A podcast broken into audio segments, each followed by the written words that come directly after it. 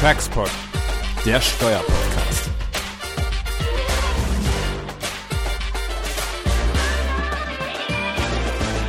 Ganz herzlich begrüße ich alle unsere Hörer zu einer weiteren Folge unseres Textpods. Hier im neuen Jahr schon die dritte. Und in diesem Textpod wird es nicht ganz im Kern um steuerrechtliche Themen gehen, wohl am Rande, weil die hier immer wieder eine Rolle spielen und auch eine zentrale Rolle durchaus. Ähm, aber im Kern wird es heute um Restrukturierung und Insolvenz gehen. Und das aus konkretem Anlass. Und der Anlass ist nicht etwa nur die Corona-Krise, die natürlich hier dem Restrukturierungsdruck ähm, Vorschub leistet, das ist ja klar, sondern ähm, anlässlich der, ähm, des Inkrafttretens des Staruk, also des Gesetzes, das eben insbesondere diesen äh, präventiven Restrukturierungsrahmen, ein alternatives privates Restrukturierungsverfahren für Unternehmen ins Leben gerufen hat, auch in Deutschland.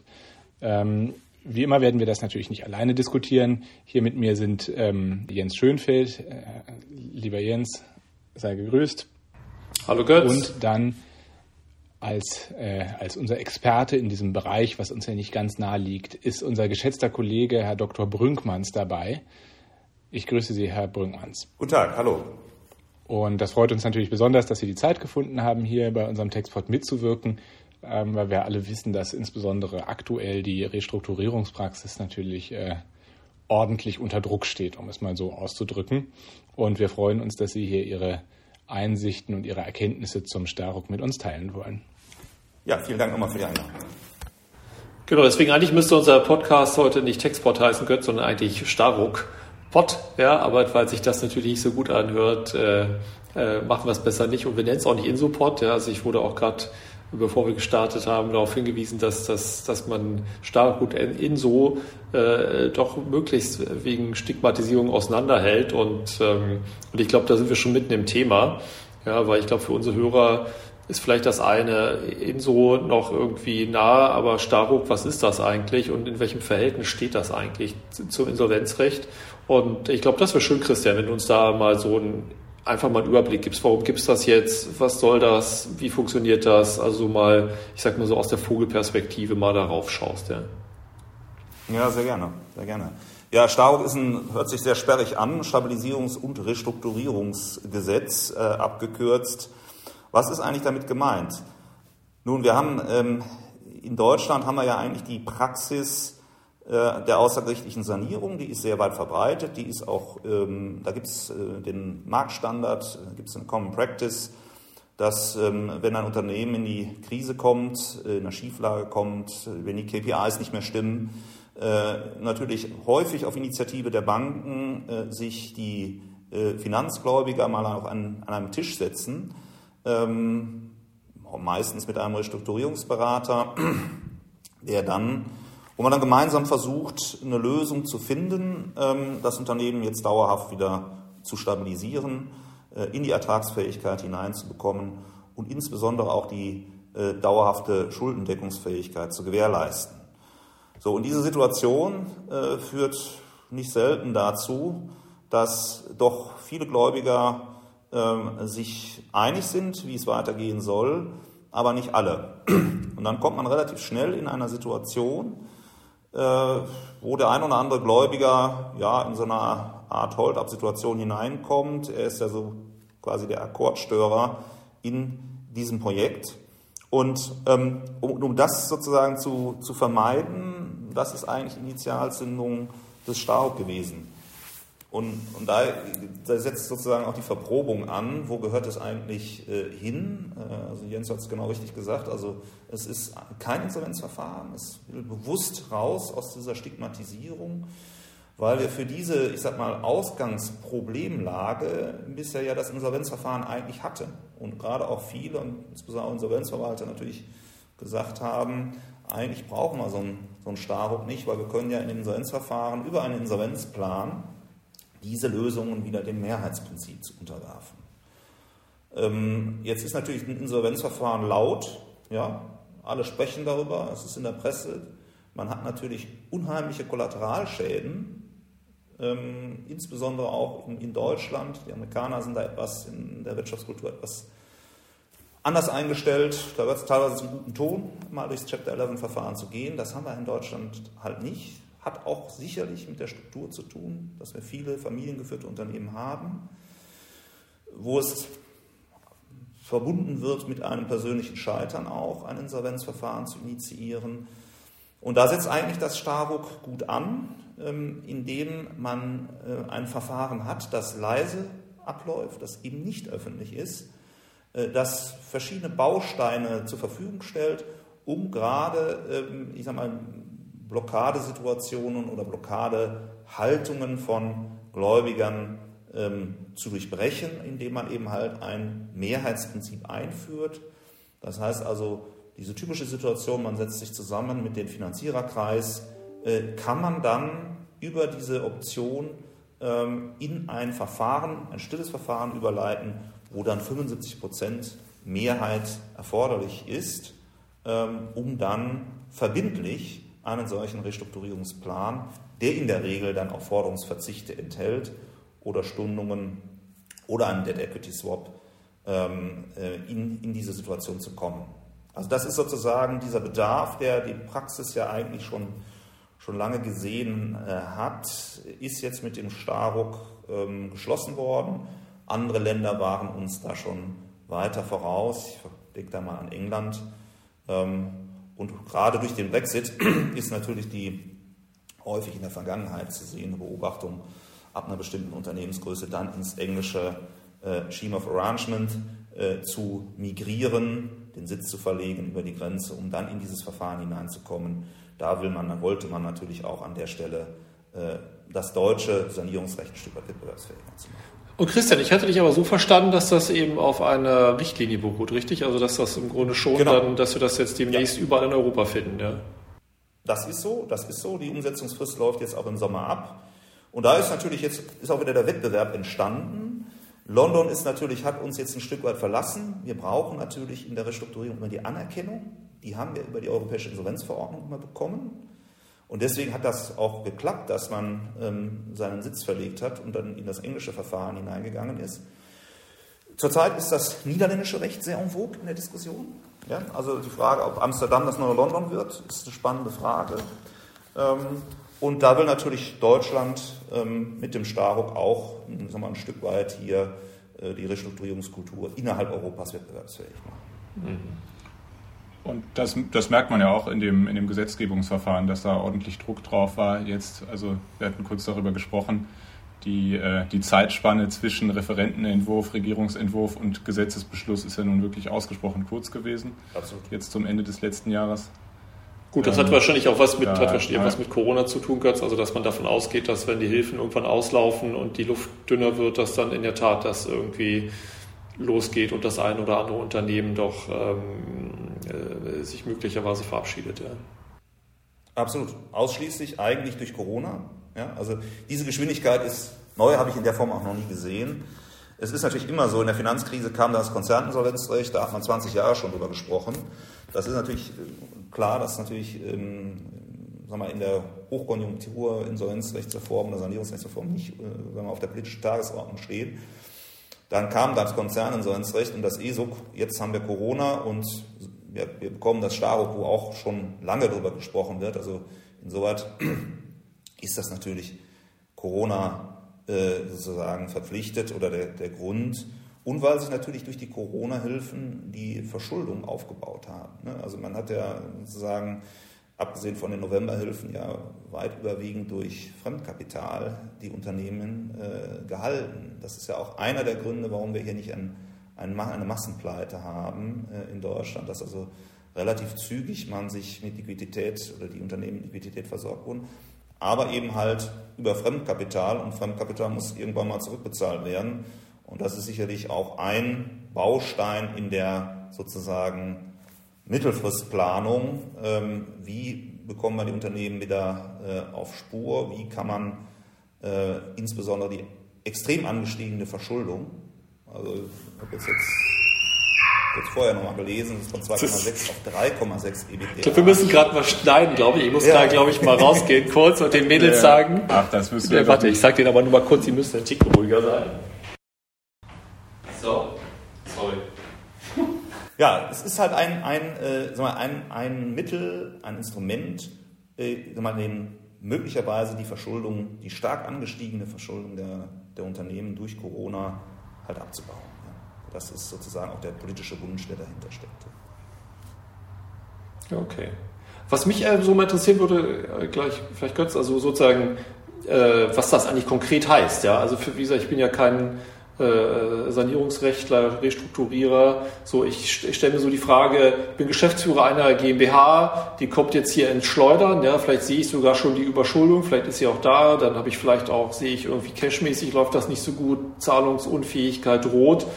So, dann komme ich zu dir, Christian, und sag, hilf, ja, was ist dann, was passiert dann jetzt irgendwie? Ja, gehen wir dann in, doch in ein Insolvenzverfahren oder also was muss ich denn machen? Als Geschäftsführer habe ich auch Pflichten, ja, um nicht irgendwie am Ende mich auch irgendwo strafrechtlich verantworten zu müssen, zu haften.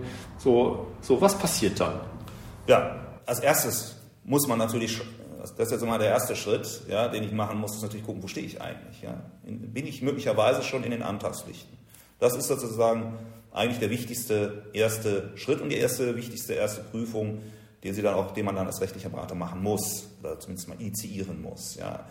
Weil wenn wir nämlich schon eine Überschuldung haben und eine Zahlungsunfähigkeit, dann bleibt mir in der Regel, wenn sie nicht, bisher gab es eine Drei-Wochen-Frist, das wurde jetzt auch geändert, äh, in einer Sechs-Wochen-Frist für die Überschuldung, weil ähm, dann habe ich keinen Spielraum mehr, um hier eine außergerichtliche Sanierung und auch eine Sanierung des Staub ist mir dann auch äh, sozusagen versperrt ähm, zu initiieren. Das heißt also, das ist der absolut erste Schritt, den ich machen muss, mir die Karten legen, wo stehe ich eigentlich. Und wenn ich da sozusagen in der Zahlungsunfähigkeit schon bin, dann bin ich natürlich schon so weit fortgeschritten, dass äh, allenfalls noch eine Restrukturierung im Insolvenzverfahren äh, funktioniert. Ja? Ähm, über einen Insolvenzplan möglicherweise. Also die Gläubigerbeiträge, die ich da gerade beschrieben habe, kann man natürlich auch im Insolvenzverfahren äh, durchführen über einen Insolvenzplan. Wenn jetzt der Befund äh, ist, dass äh, wir höchstens oder allenfalls eine drohende Zahlungsunfähigkeit haben, aber noch keine Überschuldung oder Zahlungsunfähigkeit, dann bleiben mir im Grundsatz alle Instrumentarien offen. Dann ist es so, äh, meistens oder häufig haben sie schon sozusagen einen Sanierungsberater drin und das Unternehmen hat zusammen mit einem Strategieberater ähm, das Unternehmen mal, auf den Prüfstand gestellt, jetzt mal, operativ, wo muss ich an welchen Stellen muss ich auch strategisch nachjustieren. Von Arbeitsplatzabbau, das ist natürlich das immer einfallsloseste Mittel, aber bis, bis alle möglichen neue Produktentwicklung und so weiter und so fort. Ich brauche also ein Sanierungskonzept, ein betriebswirtschaftliches Sanierungskonzept. Und wenn ich das dann habe, muss ich das natürlich verproben äh, in, meiner, äh, in meiner Rechnungslegung.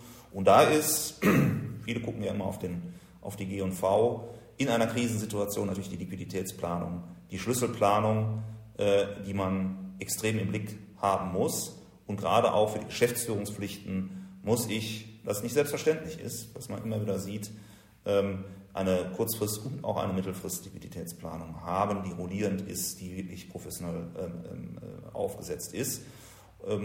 letztlich, um mich als Geschäftsführer da auch zu exkulpieren, um nicht in die Haftung hineinzugeraten. Denn sobald natürlich Insolvenzgrund vorliegt, greifen die großen Haftungsfallen ähm, und ein, eine ganz große Haftungsfalle ist Verstoß gegen die Massesicherungspflicht. Das heißt also mit Zahlungsunfähigkeit Überschuldung darf ich im Grundsatz als Geschäftsführer keine Zahlungen mehr ausführen. Ich darf also letztlich ähm, keine Leistungen mehr erbringen, es sei denn, und das, da haben wir jetzt auch in dem neuen Gesetz eine, eine gute Klarstellung, wenn sie sozusagen zur Aufrechterhaltung des Geschäftsbetriebs erforderlich ist. Ja. Ähm, und da liegen gerade die Haftungsfallen, wenn es denn zu einem Insolvenzverfahren kommt, nicht? weil der Insolvenzverwalter gerade diese verbotenen Auszahlungen geltend äh, macht und sehr schnell geltend macht und sehr einfach geltend macht. Insolvenzverschleppung wird immer viel gesprochen von. In der Praxis ist es wirklich dieser Verstoß gegen die Massesicherungspflicht das ist das Haftungsschwer, das ist das Gefährliche für den Geschäftsleiter. Und da muss er unterstützt werden und da muss äh, er quasi, ja, da muss er natürlich monitoren an der Stelle. Vielleicht können wir hier beim Thema Massesicherungspflicht ja auch direkt mal einen Bogen spannen zu einem der steuerlichen Themen. Das ist zwar jetzt vielleicht ein bisschen früh, aber trotzdem die ähm, Massesicherungspflicht, die steht ja auch immer im, im, großen Widerspruch zur Haftung des Geschäftsführers aus 69 AO, also aus der Steuerzahlungspflicht, die der Geschäftsführer hat. Und ähm, da ist es ja schon immer ein problematisches Verhältnis gewesen, dass letztlich der Geschäftsführer in so einer Art Pflichtenkollision drinsteckt. Mit anderen Worten, zahlt er jetzt auf die Steuerlast und, äh, und erfüllt seine Steuerzahlungspflicht und verstößt dabei gleichzeitig gegen die Massesicherungspflicht oder erfüllt er die Massesicherungspflicht. Und da, Herr Brinkmanns, ist ja auch eine, eine erfreuliche Neuerung gekommen. Vielleicht können Sie uns das nochmal erläutern, äh, wie, wie das Pflichten, äh, diese Pflichtenkollision jetzt aufge, aufgelöst wurde?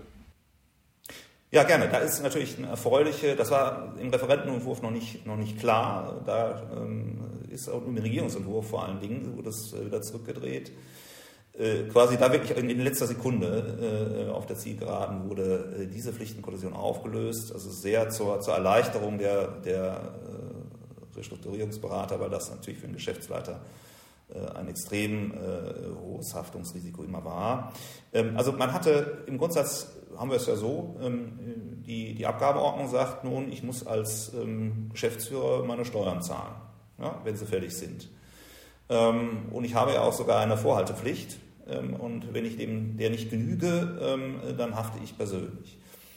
So, das äh, Insolvenzrecht sagt allerdings, in dem Augenblick, wo ich zahlungsunfähig oder überschuldet bin, darf ich keine Auszahlungen mehr durchführen im Grundsatz, es sei denn, sie sind für das Aufrechterhaltung des Geschäftsbetriebs zwingend erforderlich. Äh, und da sehen Sie, oder da sieht man die Kollision. Das Insolvenzrecht sagt, verlangt von mir als Geschäftsleiter, ich muss, ähm, jetzt mal salopp gesagt, meine Groschen zusammenhalten, ich muss mein Geld zusammenhalten, ich darf hier nicht mehr erfüllen. Oder nur, wenn es zwingend erforderlich ist. Das Steuerrecht sagt, du musst aber deine Steuern zahlen, wenn sie fällig sind. Und das ist sozusagen beides mit der persönlichen Haftungsandrohung, mit erheblicher Haftungsandrohung. Ähm, und dieses, mal, diese Pflichtenkollision war bis, bis dato immer im Raum. Irgendwann hat, das war 2005, der BGH, nachdem der BFH relativ apodiktisch gesagt hat, Steuerrecht geht vor, also nicht, äh, ist dann eingelenkt und hat dann diese Pflichtenkollision dahingehend aufgelöst, dass eben halt die äh, die, äh, die Steuerabführungspflicht hier Vorrang hat und die sagen wir, Masse-Sicherungspflicht zurückstecken muss, was natürlich in der Sanierungssituation, kann man sich ja vorstellen, Liquidität ist da nicht reichlich vorhanden. Und wenn die jetzt abfließt, um Steuer äh, zu zahlen, ähm, ist das nicht hilfreich. Ähm, die Praxis hat sich äh, quasi damit bedient, dem Anfechtungsrecht. Man hat also das Finanzamt bösgläubig gemacht indem man die Zahlungsunfähigkeit vorher angezeigt hat und dann die Steuern gezahlt hat. Dann hat der Geschäftsleiter seinen, seinen Pflichten nachgekommen und mit der Eröffnung des Insolvenzverfahrens wurde das dann zurückgeholt. Das hilft einem natürlich dann in der Situation, das ist im Ergebnis. Schön, auch für die anderen Gläubiger, hilft natürlich äh, nicht in der, in der Krisensituation, gerade wenn sie nochmal ausloten, ob man doch noch eine, eine außerrechtliche Sanierung hinbekommt, äh, nicht unbedingt viel weiter, weil der Cash ist ja dann raus, nicht die Liquidität und Cash. Is King in der Situation. Äh, und da bin ich äh, wirklich sehr, sehr, sehr dankbar, dass da in letzter Minute die, äh, mal, die Pflichtenkollision jetzt gesetzlich in die genau andere Richtung umgedreht wurde, nämlich dass die Massesicherungspflicht hier durchsetzt und die Steuerabführungspflicht. Jedenfalls, wenn ich meinen Antragspflichten gerecht werde, also wenn ich die Antragspflichten, die Fristen auch einhalte, also wenn ich in der Schuldung den sechs Wochen Frist dann einhalte, äh, dann äh, kann ich für Steuern, die in dieser Phase fällig werden, äh, nicht persönlich belangt werden. Also von daher eine sehr gute Entwicklung. Sind die Jahre der Workarounds sind dann beendet an der so Stelle. Ja. Aber wenn wir dann nochmal zurückgehen, wenn wir jetzt so auf, die, auf den praktischen Fall gucken, ähm, dass, dass der Geschäftsführer jetzt bei der noch nicht bestehenden Zahlungsunfähigkeit, sondern nur bei der drohenden Zahlungsunfähigkeit letztlich alle Optionen des Restrukturierungsrechts ähm, noch verwenden kann. Was sind dann so die, die wesentlichen Entscheidungsparameter, an denen der sich äh, ausrichten wird? Also ich kann mir schon vorstellen, dass jetzt die, die Starock-Geschichte natürlich alleine aufgrund des leisen Verfahrens, wie Sie so schön gesagt haben, sehr, sehr attraktiv ist. Wann wird man es doch trotzdem nicht, nicht wählen, auch in so einer Situation? Haben Sie da schon so eine Art Intuition? Ja, das Starock wird uns, ähm, ich glaube, also ich bin mir relativ sicher, dass das Starock uns äh, hilft, ähm, gerade dieses genannte Akkordstörerproblem in den Griff zu bekommen. Möglicherweise schon dadurch, dass man eben halt nur mehr diese Option hat. Ich will nur das eine Beispiel nennen von den, ähm, quasi einem Fall, den ich in den letzten anderthalb Jahren begleitet habe hier. Ähm, Insolvenz war kein, äh, wir hatten also 16 Gläubiger und ähm, sondern ein Gläubiger, der sich wirklich da äh, äh nicht dran beteiligen wollte ähm, und sich da auch Sondervorteile äh, aushandeln wollte.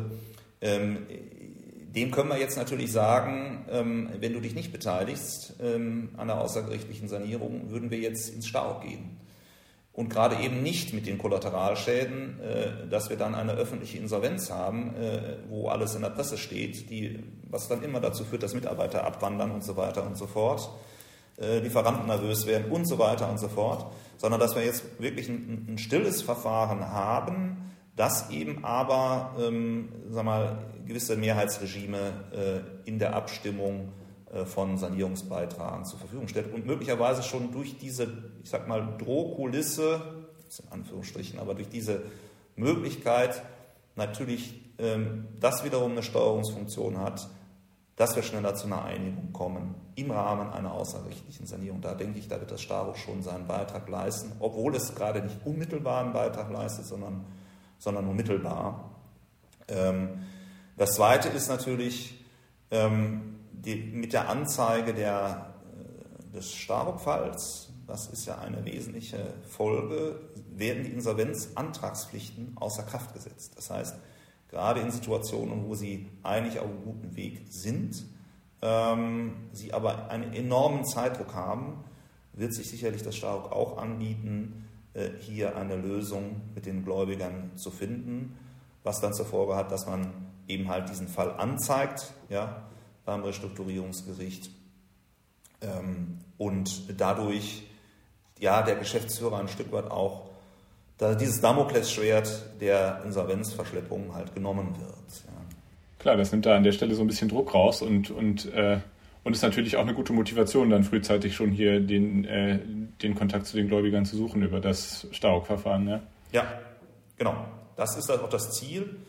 Man hatte ja ursprünglich das angelsächsische Modell der, ja, der, der Überleitung der, der Gläubigerinteressen. Also ähm, es war ganz am Anfang, Stichwort äh, Shifting of the Duties, äh, man hatte relativ im, also im Referentenentwurf ähm, und auch im Regierungsentwurf war ja noch drin, dass sobald die drohende Zahlungsunfähigkeit eintritt, der Geschäftsführer quasi frei von seinen Bindungen in der Gesellschafterversammlung ähm, hier sich äh, den Gläubigerinteressen auszurichten hat. Das hat natürlich eine riesen Diskussion geführt.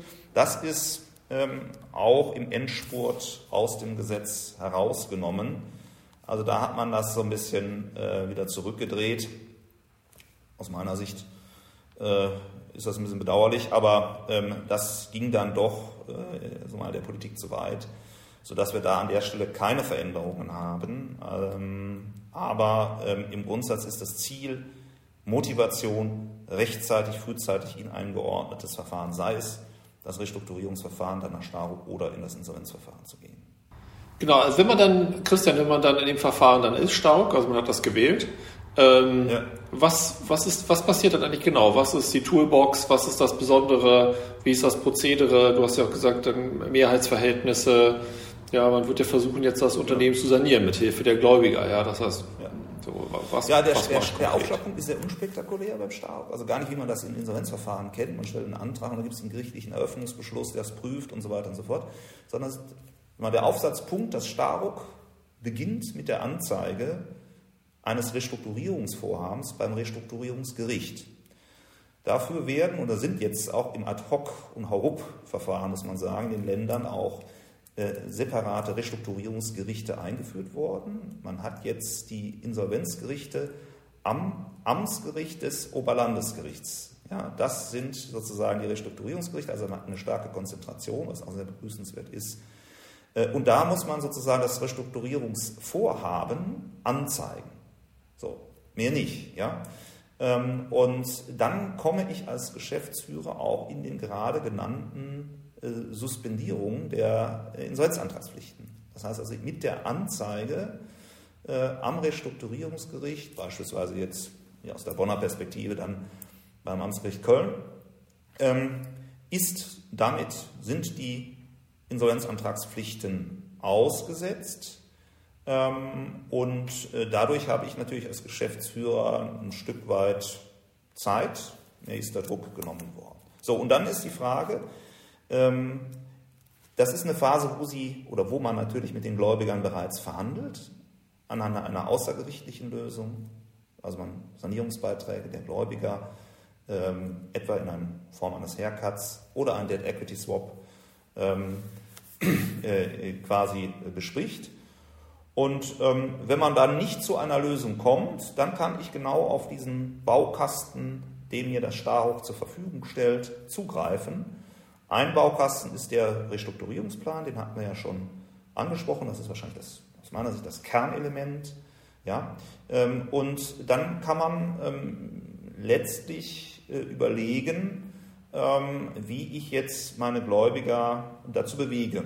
Und da gibt es eben halt die Möglichkeit, den Plan dem Gericht vorzulegen und ähm, eine gerichtliche Abstimmung äh, durchzuführen. Und selbst wenn ich, die Gläubiger werden in Gruppen eingeteilt, man kennt das aus dem Insolvenzplanverfahren, und selbst, äh, also grundsätzlich ist das Ziel 75 Prozent Mehrheit in den einzelnen äh, Gläubigergruppen. Und selbst wenn ich nicht die Mehrheit bekomme, das ist dann wieder ein Instrument in diesem Baukasten, kann ich über das sogenannte Obstruktionsverbot oder Cram Down heißt es so schön, ähm, einzelne äh, Mehrheiten, die mir fehlen in den Gruppen, durch das Gericht ersetzen.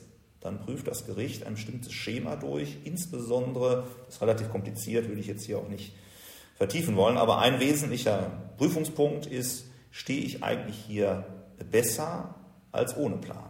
Das heißt, stehe ich mit diesem Plan besser äh, als Gläubiger, ja, stehe ich da besser als ohne Plan. Und das ist sozusagen das Herzstück der betriebswirtschaftlichen Prüfung. Und wenn das Ergebnis hier ist, ja, ich stehe hier besser, weil ich sonst möglicherweise ins Insolvenzverfahren muss und ich zerschlagen muss, ne, äh, kann diese Stimme auch ersetzt werden ja, durch das Gericht. Das ist sozusagen auch ein, äh, mal, ein Werkzeug im Baukasten und beispielsweise eine Vollstreckungssperre. Wenn dann ein Gläubiger, ich sage das jetzt mal so salopp, ausbüchst und dann doch seine Forderung vollstreckt, kann ich beim Gericht eine Versteckungssperre beantragen und mit dem Moratorium, mit dem Erlass eines solchen Beschlusses, kann der dann nicht mehr vollstrecken. Ja. Das sind so Beispiele. Wir hatten, ähm, das war auch sehr wünschenswert, ähm, das ist sozusagen das zweite Element, das zweite Werkzeug, was herausgeflogen ist, leider im Laufe des Gesetzgebungsprozesses, ist äh, äh, Vertragsbeendigung, das gerade jetzt zurzeit auch in Mietverhältnissen oder für Mietverträge eine besondere Bedeutung hat.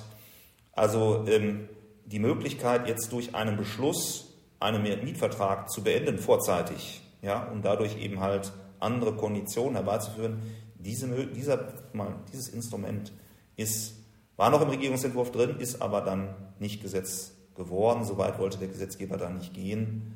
Aber beispielsweise in den Niederlanden ist es so. Nicht? Die ähm, die Niederländer haben in ihrem äh, Staruk ähm, haben die eben halt diese Vertragsbeendigung äh, drin.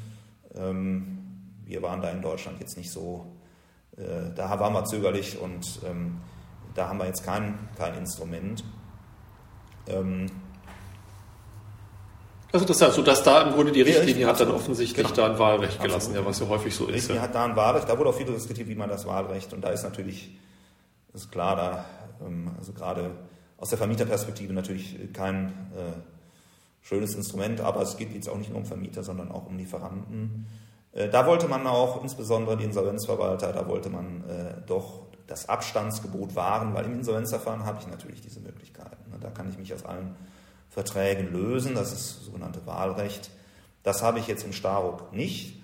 Und wenn, ich sage mal, die Restrukturierung gerade an dieser Stelle ansetzen muss, Beispielsweise, ich habe ein, ein großes Filialnetz und ich bin unbedingt angewiesen auf eine Mietminderung oder ich habe extrem nachteilhafte langfristige Lieferverträge. Dann kann ich, äh, dann bietet sich das Starut leider nicht an. Ähm, dann bietet sich, dann haben wir sozusagen in diesem Gesamtbaukasten natürlich das Schutzschirmverfahren als eine Form des Insolvenzverfahrens, äh, wo man dann diese Möglichkeit äh, hat.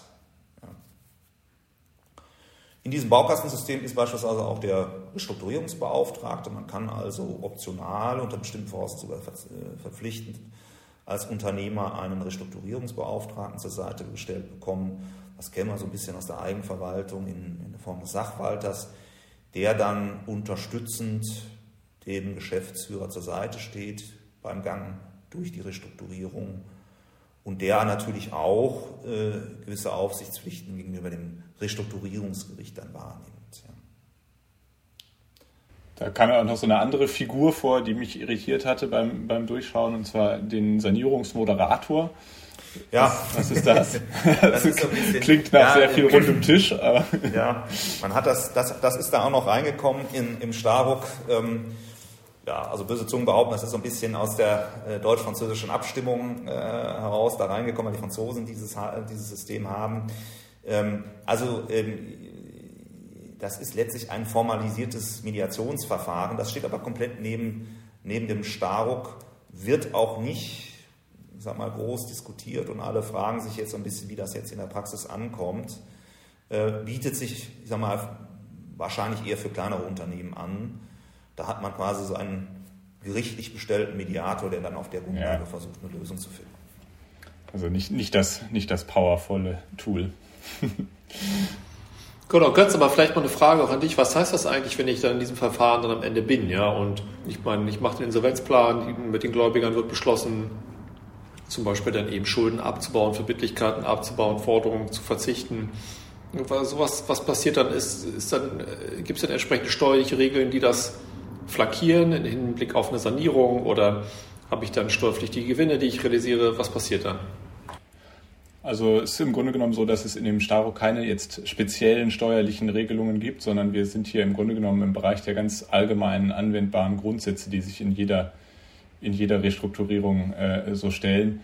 Also ganz groß ist natürlich das Thema Forderungsverzicht ähm, und dann die entsprechende Ertragsrealisierung. Das ist, ist ja klar. Ähm, die Frage an der Stelle, wann, wann greift das?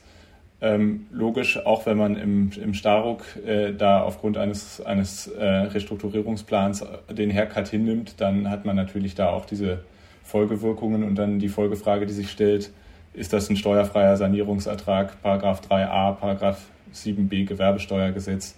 Ähm, das sind dieselben, dieselben Fragen, die sich auch im allgemeinen Bereich stellen. Und da muss man sagen, der, der Paragraph 3a, der ist ja auch schon geschaffen worden damals in, also unter Kenntnis der, der Richtlinie zumindest und auch in Hinblick dann auf das Restrukturierungsverfahren, sodass ich glaube, dass es hier keinerlei Zweifel daran gibt, dass auch eben Sanierungserträge letztlich, die aus, aus so einem Restrukturierungsplan, Forderungsverzicht äh, resultieren, auch letztlich steuerfrei bleiben können unter den Voraussetzungen des 3a.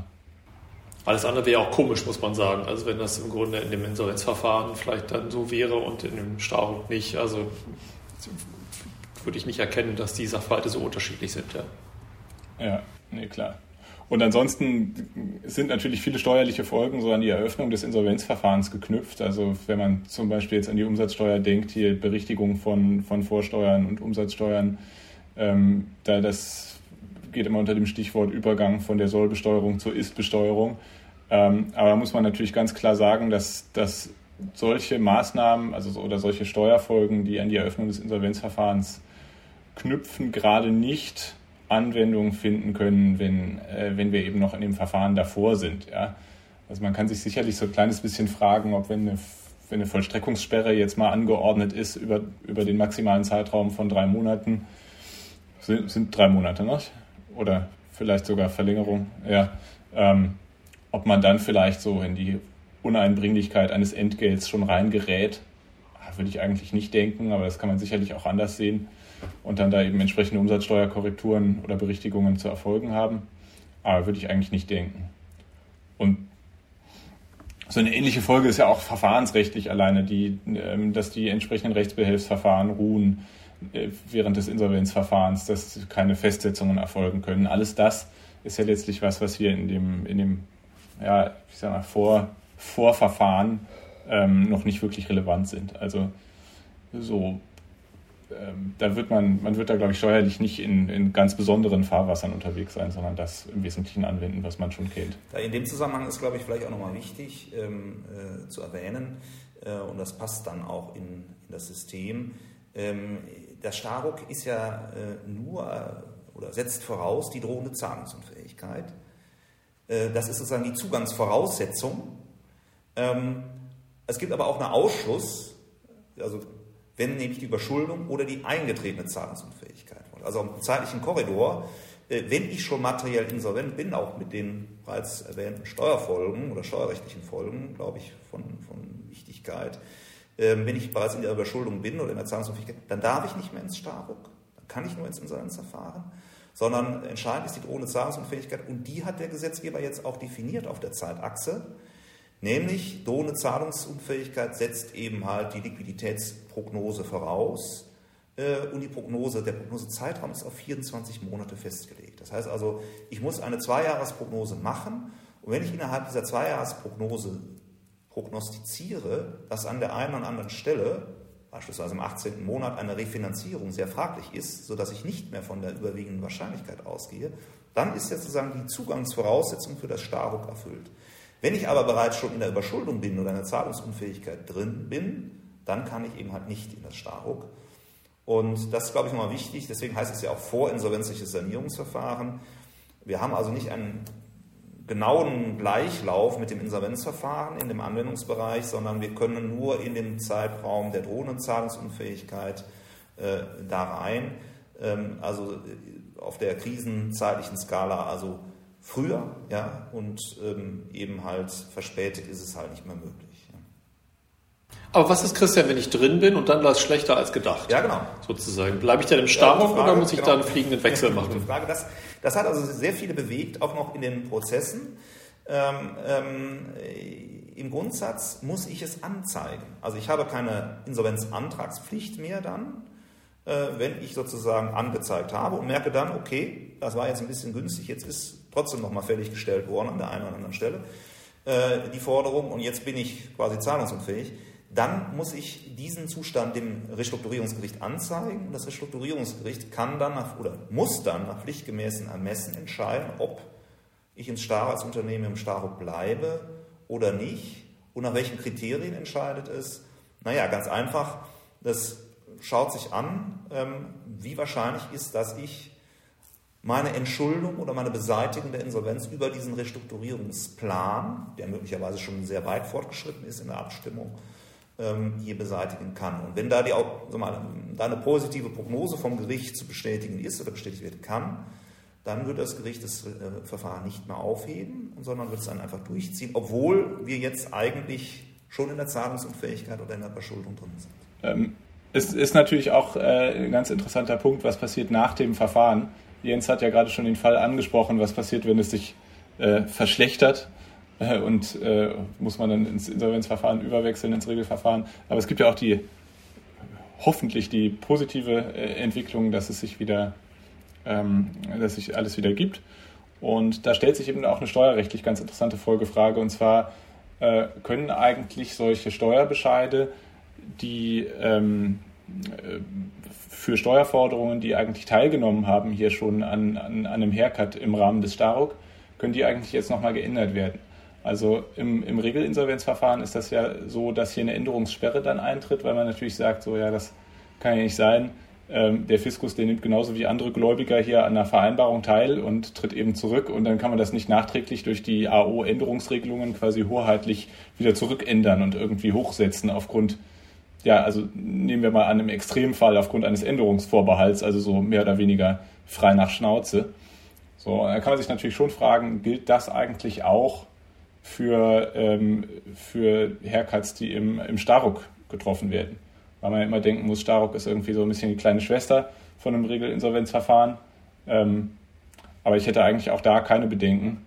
Ähm, warum, warum sollten hier in so einer ähm, Vereinbarung, äh, die, die das Finanzamt mit anderen Gläubigern trifft, die auch gerichtlich dann bestätigt wird, eben, warum, warum sollte es hier nachträglich noch zu einer Änderung kommen? Also jetzt mal jedenfalls, wenn die Steuerbescheide nicht, nicht angefochten sind oder so.